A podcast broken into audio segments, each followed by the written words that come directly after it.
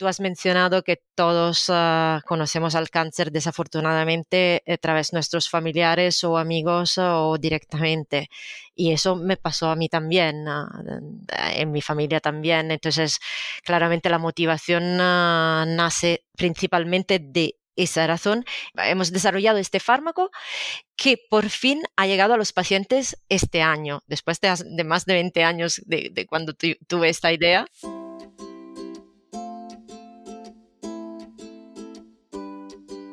Hola, soy Laura Orzaiz y me encanta hablar de marketing, redes sociales, mindset y todo lo que hay detrás del fascinante mundo del emprendimiento.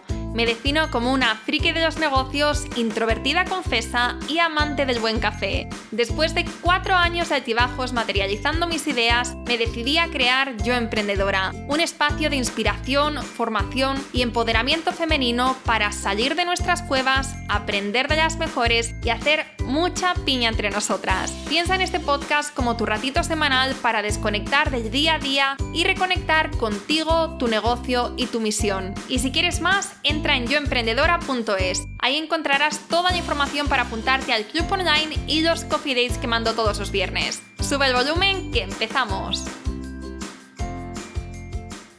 Hoy tenemos en el podcast a una mujer, una científica, una emprendedora que tiene como misión de vida acabar con el cáncer. Sí, sí, como lo oyes. Laura Suzek ha creado el primer fármaco capaz de inhibir la proteína MIC que se encuentra vinculada a todos los tipos de cáncer. Es decir, tenemos hoy en el podcast a una mujer que está tratando de ganar la batalla del cáncer que solo el año pasado se llevó por delante la vida de 10 millones de personas. No os podéis imaginar lo que supone para mí dar visibilidad a un proyecto como este, que nos toca tan de cerca a todas nosotras, porque todas tenemos ¿no? a un familiar, un amigo, un conocido que ha tenido o que tiene cáncer o incluso nosotras mismas.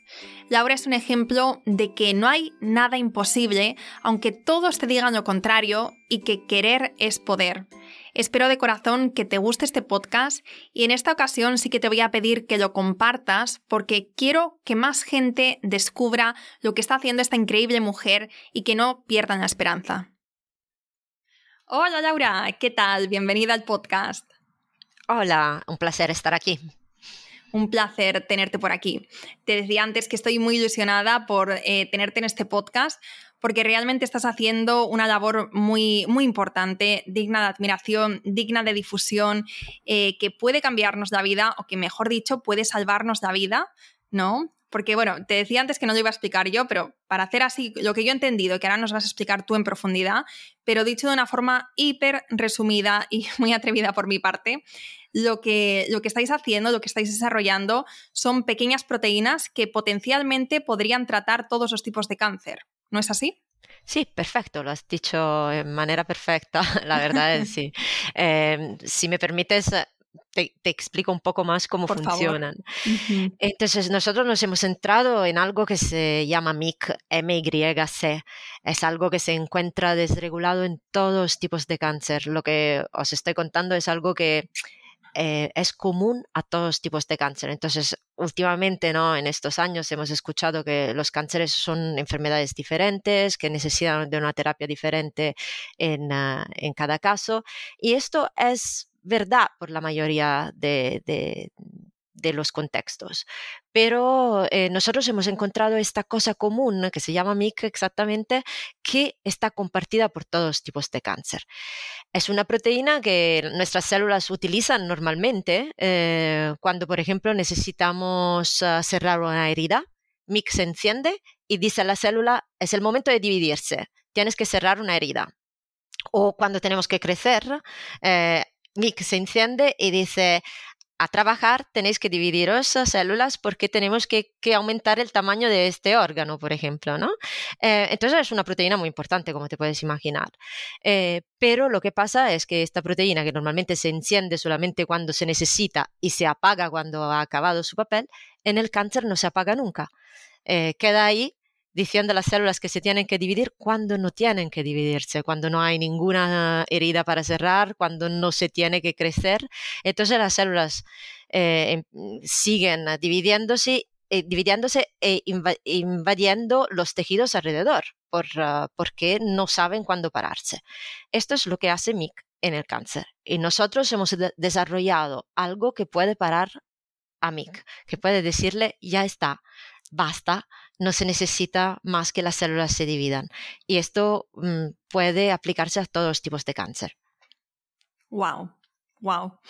La verdad es que, bueno, esto que comentas eh, es que nos toca muy, eh, muy de cerca a todos porque todos conocemos a alguien que, tiene cáncer o que ha tenido cáncer, ya sea un amigo, un familiar, em, y realmente eh, que alguien, que, una emprendedora esté desarrollando una proteína capaz de hacer esto, pues es muy fuerte, pero es que es, un trabajo que, madre mía, que, que ojalá, ojalá, por el bien de todos, que, salga adelante. Cuéntanos ahora mismo en qué fase de desarrollo de proyectos encontráis.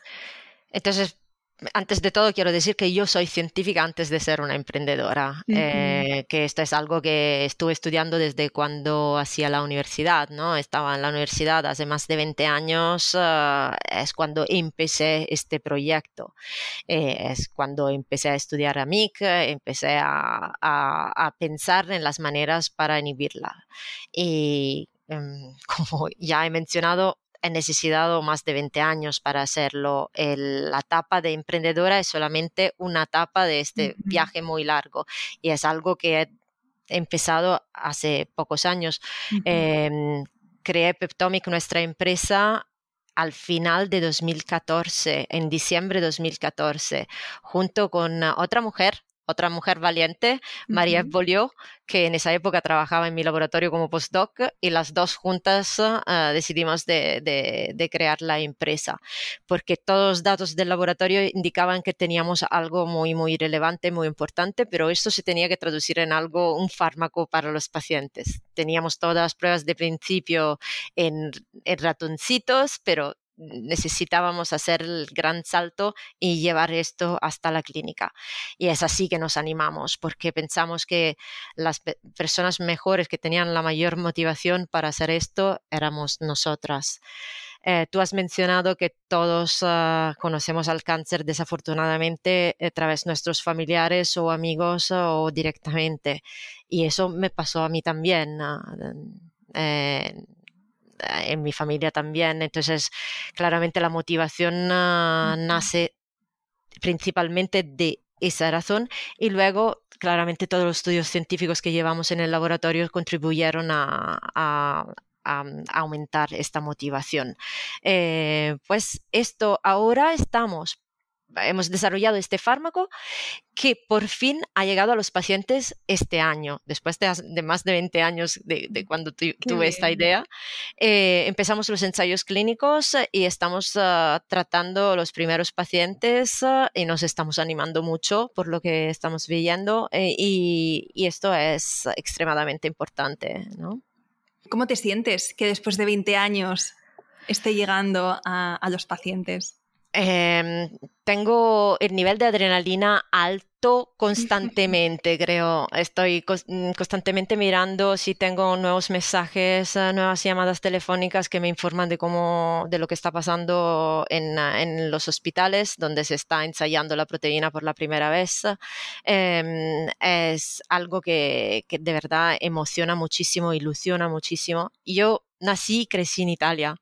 Estudié en Roma y, luego me fui a Estados Unidos, ¿sabes? Con estas becas que se supone que tiene que durar un año y me quedé 10 años en Estados Unidos.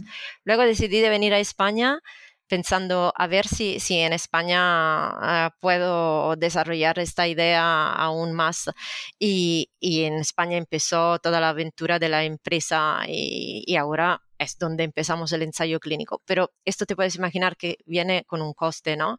Tienes que abandonar tu familia, tus amigos, moverte, mudarte más de una vez, aprender nuevos idiomas, que espero de, de haber hecho bien hasta ahora. y, y todo, todo esto, ¿no? llega con un precio. Pero hay un momento en lo que dices, ha valido la pena. Y esto me parece que ha valido la pena por fin, ahora que estoy viendo los pacientes beneficiar de lo que estuvimos haciendo mucho tiempo en el laboratorio, es el momento más importante, ¿no? Sí, qué bonito, qué bonito. Enhorabuena por todo lo que habéis hecho, por el punto en el que estáis ahora. ¿Y cómo es? Porque yo no sé, no tengo ni idea. Eh, eh, han pasado por aquí un montón de emprendedoras, eh, más de 160 a día de hoy por el podcast. Entonces he hablado con muchísimas mujeres que han desarrollado empresas, pero nunca había tenido una científica que, hubiera hecho algo, algo similar. Entonces, bueno, estoy muy emocionada y deseando aprender de ti. Entonces, pero vamos, desde mi ignorancia absoluta, no sé si este, digamos, es el approach normal cuando desarrollas eh, un farma, cuando, cuando desarrollas algo, después crear tú tu propia empresa o hay vías convencionales que decidiste no seguir y por qué. es una buenísima pregunta. Em, pasar de ser científica a ser emprendedora da un poco de miedo, ¿eh? de respeto al empezar. Em, tuve que aprender un lenguaje completamente diferente para hablar de mi proyecto. Tuve que aprender todos los aspectos de negocio eh, que podían estar relacionados con mi proyecto, algo por lo que no tenía ninguna formación. Em, y al empezar costó bastante, ¿no? Em, ir a, buscar inversores era algo que no, no, había hecho nunca en mi vida. Em, y para mí presentar datos científicos era, era suficiente y me di cuenta que no, que en el momento que se tenía que presentar mi proyecto a los emprendedores se tenían que saber todos los números, los presupuestos, el potencial retorno de, la inversión y todas estas cosas que yo no me había planteado nunca antes. Eh, entonces, me, mm, con María nos animamos a, hacer, ¿sabes? Esos cursos que se hacen por la tarde, por la noche, después del trabajo, de un día en el laboratorio, eh, para simplemente aprender los términos, la verdad, al empezar. Mi intención no era de ser eh, CEO de mi empresa, ¿eh? es algo que, pasó casi por accidente. Em, yo pensaba de, contratar quizás un CEO Ah, para que llevase este proyecto. Y me di cuenta, pero que la financiación pública que, necesitaba para contratar a, a un CEO me pedía que yo ya tuviera un CEO en la empresa. Eh, y entonces ah, pensé, vale, no, no tengo dinero para contratar un CEO, la cosa mejor que puedo hacer es hacerlo yo. y, y, así fue. Luego, claramente, em, no, no, sabía cuánto tiempo yo podía ser capaz de, crecer y desarrollar ah, mis capacidades como directora ejecutiva de la empresa, pero eh, estoy muy contenta de decir que he crecido con la empresa, quizás haciendo algunos errores también, pero aprendiendo mucho en el camino. Una cosa que tengo que decir es que muchos científicos no tienen ninguna intención de, dar ese salto, ¿no? de hacer ese salto. Y pero en mi caso ha sido una experiencia positiva y, animo más mujeres sobre todo a hacerlo. Yo me he dado cuenta que algunas características de las mujeres pueden ayudar en este, en este caso. Nosotras somos ah, multitasking siempre. Em, somos muy cautas y a veces se nos acusa de ser demasiado cautas y en vez eso significa que en el momento que llega un problema nosotros lo hemos ya revisado mil veces, lo tenemos todo planteado ahí y puesto en nuestra lista de cosas que pueden ocurrir y entonces en el momento que llega el problema lo sabemos afrontar muy bien. Em, y entonces, en este sentido, mujeres, por favor, más emprendedoras ahí afuera, porque la verdad es que lo podemos hacer y lo sabemos hacer en una manera diferente comparado con los hombres y en una manera muy, muy, eh, muy eficaz. Exacto, sí, sí, sí, yo también yo comparto ese mensaje contigo. Y em, si, digamos, eh, si volvieras para atrás, ¿vale? A los comienzos, con lo que sabes ahora, ¿harías algo diferente? Eh, ¿Cambiarías alguna, mm, pues no sé, algo que hiciste? Por ejemplo, bueno, no sé, es que te puedo decir muchos ejemplos, pero cuéntanos tú, ¿hay algo que hiciste y que ahora mismo cambiarías con lo que hoy sabes? A veces he pensado que quizás hubiera tenido que hacerlo antes, ¿no? Pero me doy cuenta que también las cosas tienen que madurar, tienes que encontrar, se dice la tempesta perfecta, ¿no? las condiciones que te, permitan hacerlo. Em, y en este caso fue la sinergia, por ejemplo, con Mariev, pero también la madurez de, los resultados que teníamos en el laboratorio que, que eran suficientes para convencer a un inversor en correr el riesgo de, invertir en una biotech como la nuestra. Em, entonces, quizás no cambiaría nada.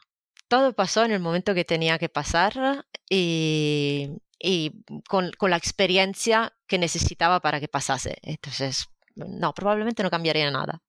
¿Y cuáles dirías que han sido estos eh, puntos clave, ¿no? momentos de inflexión a lo largo de estos 20 años y más, más mejor enfocadas eh, no tanto en tu, eh, en tu faceta de científica, sino de, emprendedora?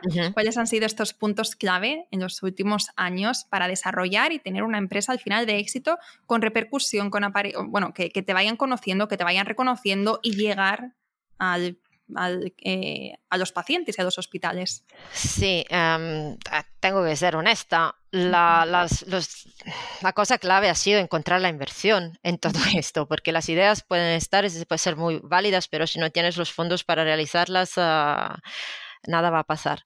Entonces, ah, em, lo que nosotros nos enfocamos primero ha sido de encontrar fondos públicos para establecer algunas pruebas de concepto y hacer la empresa operacional.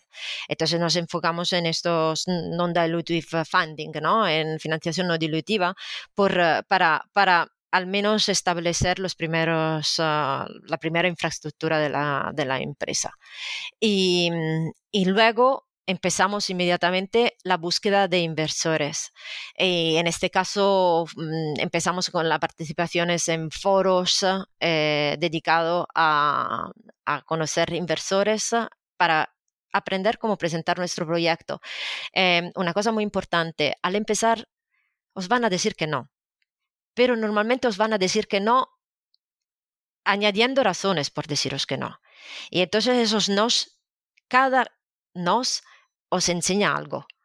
Y entonces la, vez siguiente que, iréis a, los foros, con, mm, podráis contar con una, con una, nueva historia, una nueva manera de contarla, ¿no? una nueva eh, narrativa que está enriquecida por todo, todo eso que habéis aprendido de los nos.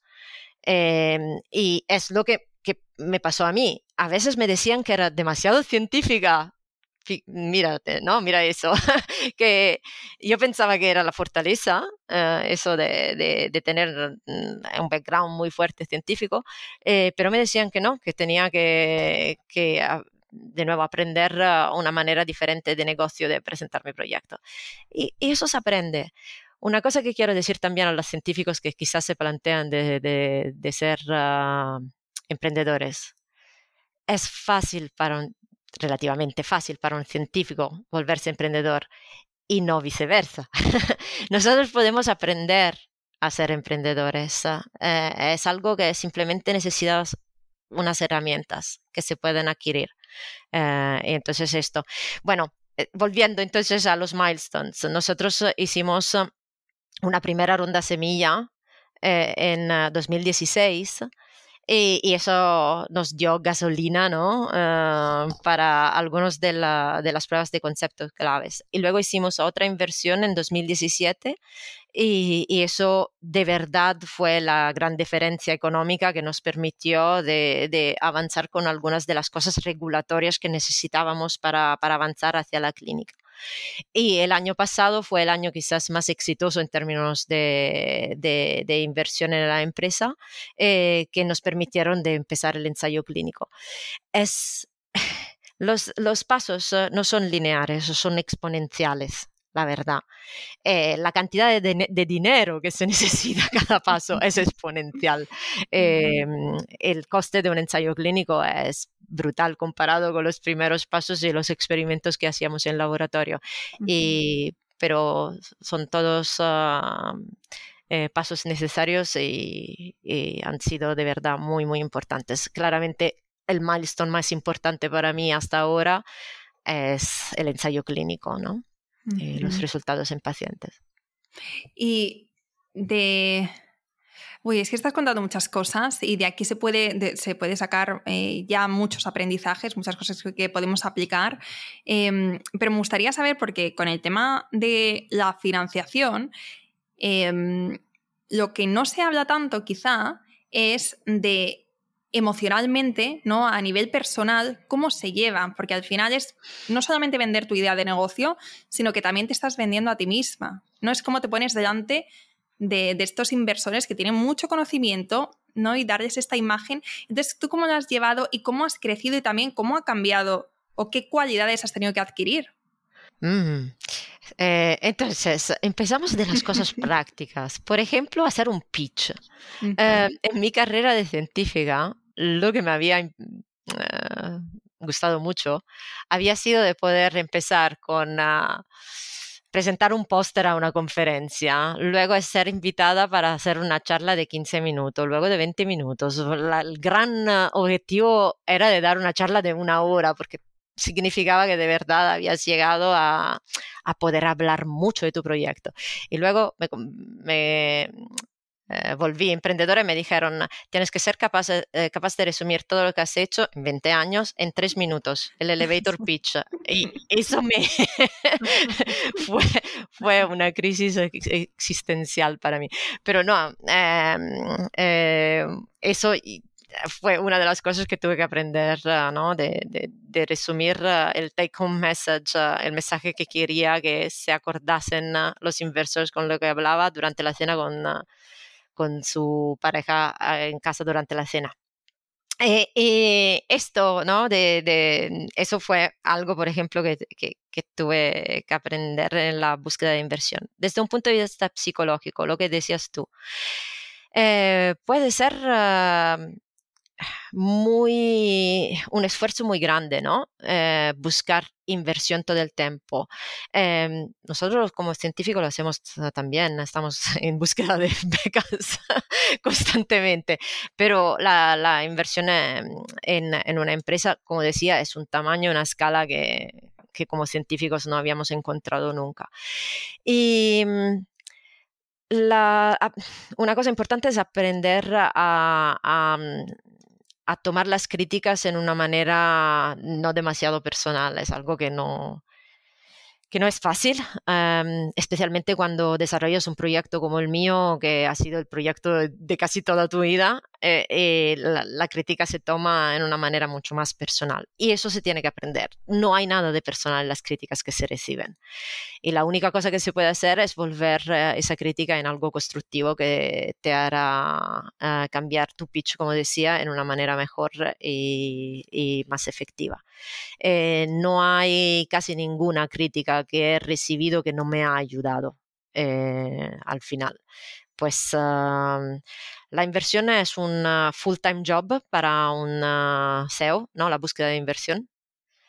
Em, quizás no, no, no, me esperaba de, tenerlo que hacer ah, ah, así eh, al empezar, pero eh, es algo que, que se necesita todo el tiempo. Y mm, en inglés se dice ¿no? de, que, que se necesita desarrollar thick skin una piel más gruesa, en el sentido de, de, crearse un poco de protección contra las críticas, pero saber filtrar las críticas, saber filtrar las, las, críticas que te pueden ayudar es fundamental. Esto es muy bueno. Es muy bueno esto, thick skin, pero al mismo tiempo filtrar estas críticas que sí que son constructivas y que podemos aplicar. Y em, Ay, que se me ha ido, ¿Qué te iba a preguntar. Hablando de, Ah, Perdona, es que yo también me voy un poco por las ramas a veces. ¿eh? E-, esto es parte de la entrevista, parte de, mi vida, o sea, yo también hago esto constantemente. Em, entonces, nos estabas hablando también de, tu faceta, o sea, tú decidiste ser la CEO de tu negocio. ¿Qué, eh, ¿qué tareas tienes en tu día a día? ¿Qué, conlleva ser la CEO de un, de un negocio como el tuyo? Eh, yo intento quedar involucrada en casi todos los aspectos ah, de, la empresa, pero es también importante cuando la empresa crece aprender a delegar. Y se mm. puede empezar a delegar cuando puedes contar con un equipo bueno que puede complementar tus capacidades. La cosa importante es no crear tu equipo con gente que es igual a, a, ti, porque si no, no, no, no, no creces en ese sentido. Tú necesitas personas que te puedan complementar. Entonces, buscar la diversidad en el equipo es fundamental. Una cosa que yo he aprendido ahora es delegar porque me fío, me fío ciegamente de, mi equipo. Entonces, la cosa buena es que la, empresa puede funcionar cuando yo estoy ocupada, cuando estoy buscando inversión todo el tiempo. Eso es lo que, me, llega, que me lleva la mayoría de mi tiempo, eh, buscar inversión. Em, y la cosa interesante es que cuando se cierra una ronda de inversión, la gente piensa, ahora tú puedes descansar. Absolutamente no. Se cierra una ronda de inversión, se empieza a trabajar en la siguiente. Eh, y esto lo he, aprendido muy rápidamente. Esta es una, una, cosa que, que, tengo que decir, que nunca se, se acaba de, de buscar inversión. La otra cosa es un consejo. Se toma el dinero cuando el dinero está Porque hay algunos momentos que tú piensas, no, no, creo que sea necesario en este momento hacer otra ronda de inversión. Em, la, la, cosa que tenemos que apreciar es que apreciar que es, es, que cuando hay la posibilidad de tener una ronda de inversión se tiene que hacer.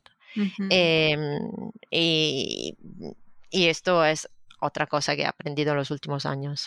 Creo que estas pequeñas píldoras podrán ser útiles a las personas que lo están haciendo ahora, ¿no? Que, sí, sí, sí. se están preguntando. Por, supuesto. Y, es muy interesante, aunque, aunque yo no esté dentro y aunque muchas de, las emprendedoras no estemos dentro de ese mundo, de, de, ese mundo clínico, ¿no? De ensayos y de tal, pero aún así yo creo que el conocimiento es poder y que, se puede aprender muchísimo, porque de alguna manera todo se puede aplicar en tu mundo, es como también, pues, eh, bueno, muchas cosas que has dicho, también me lo puedo aplicar yo hoy, aunque no vaya a hacer una ronda de financiación.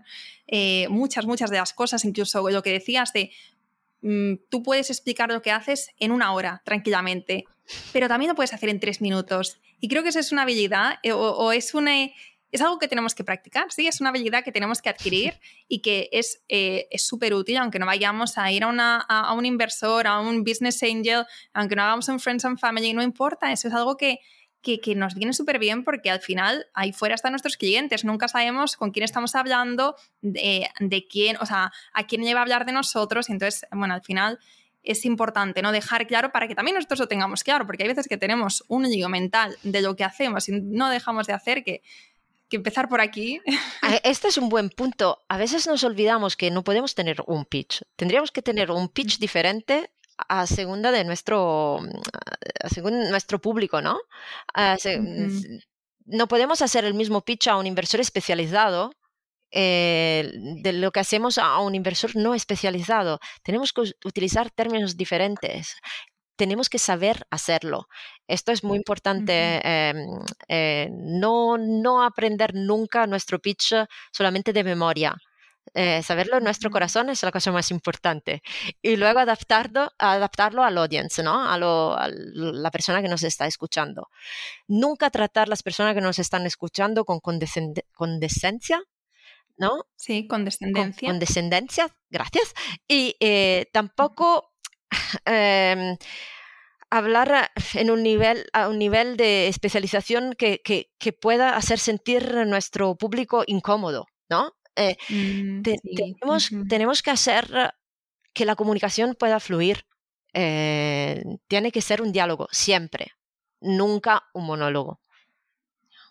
Mm, esto que estás diciendo me parece clave porque hay veces, claro, nosotros somos expertas en lo que hacemos y entonces cuando empezamos a hablar en, con términos así un poco más técnicos y las que son de marketing, pues más marketingianos, que al final es un poco, pues a lo mejor con colegas, con gente que se dedica a tu sector, pues sí, pues podéis hablar así, pero con tu, con tu cliente, que no se va a enterar, empiezas a hablar de funnels y de lead magnets y de tal, pues ahí le pierdes, le pierdes. Entonces, eh, eso en todo, ¿no? Para todas tenemos que aprender a hablar el idioma de nuestro cliente ideal, o sea, de nuestro cliente, ¿no? Dejemos de cliente ideal, hablar su idioma, porque ahí también vamos a conectar como empresa, vamos a conectar como, em, como marca y, es la única manera, ¿no? De que después eh, confíen en nosotros y que después nos compren.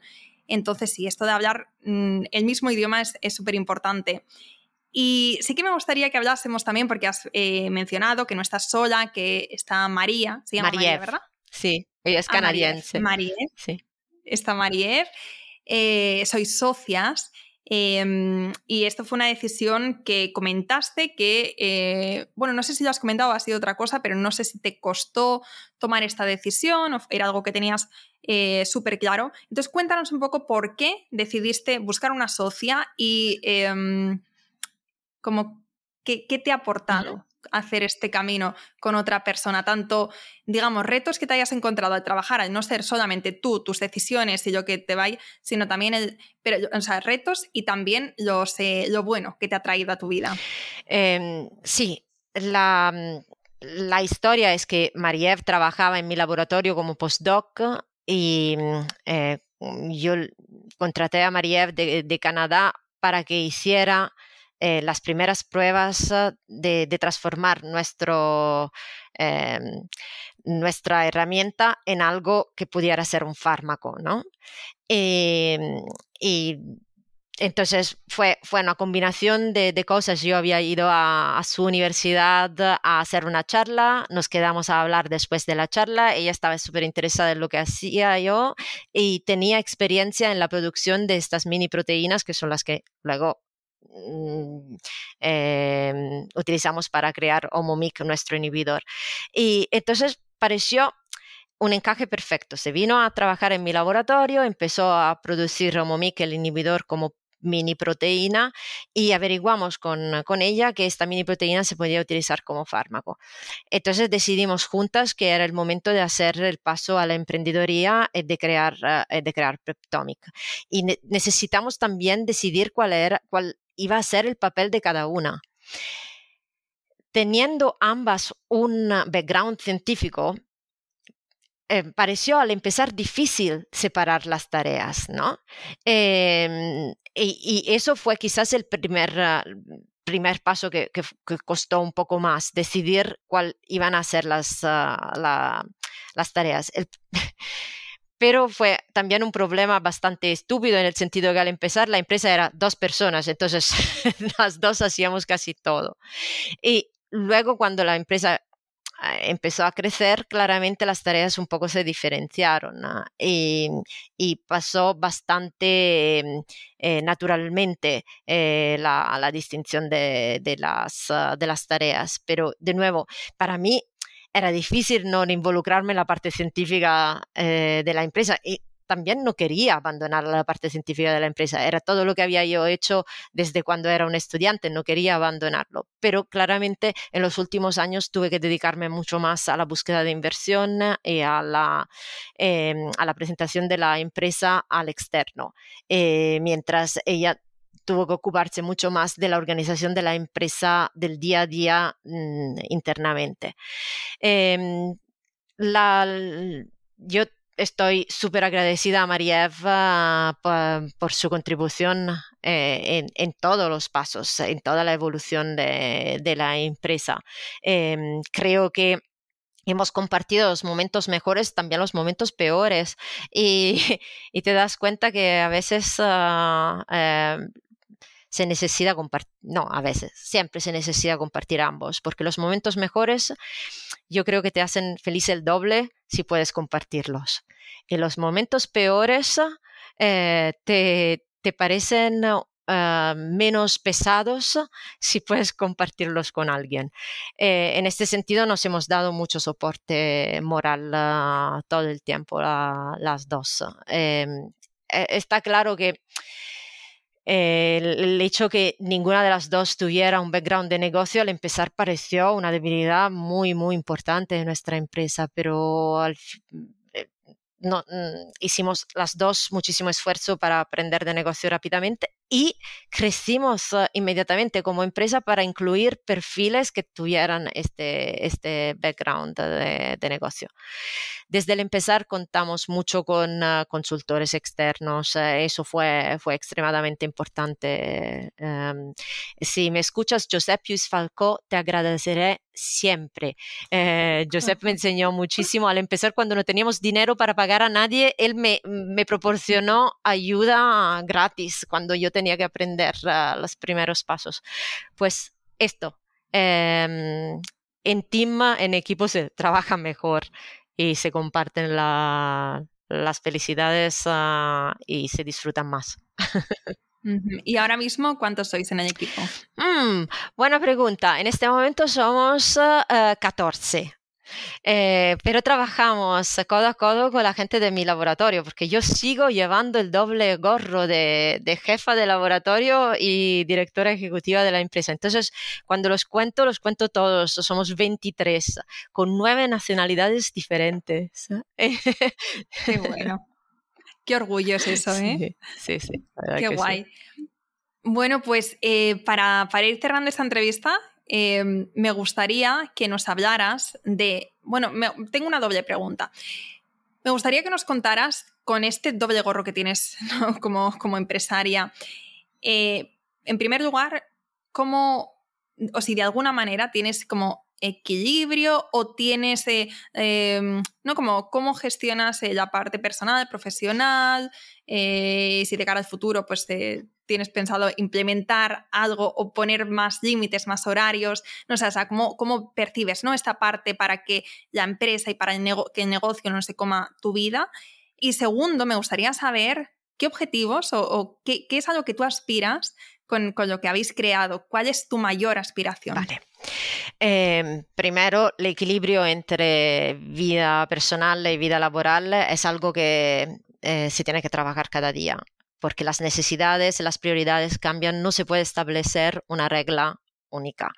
La cosa que yo, que yo intento y que intentamos en la empresa con toda la gente del laboratorio es dar flexibilidad de organización de trabajo a todo el mundo. Esto es algo que, que funciona para mí y que parece funcionar también por el resto del mundo. Mucha gente tiene familia y tiene que organizarse, entonces los horarios en este sentido...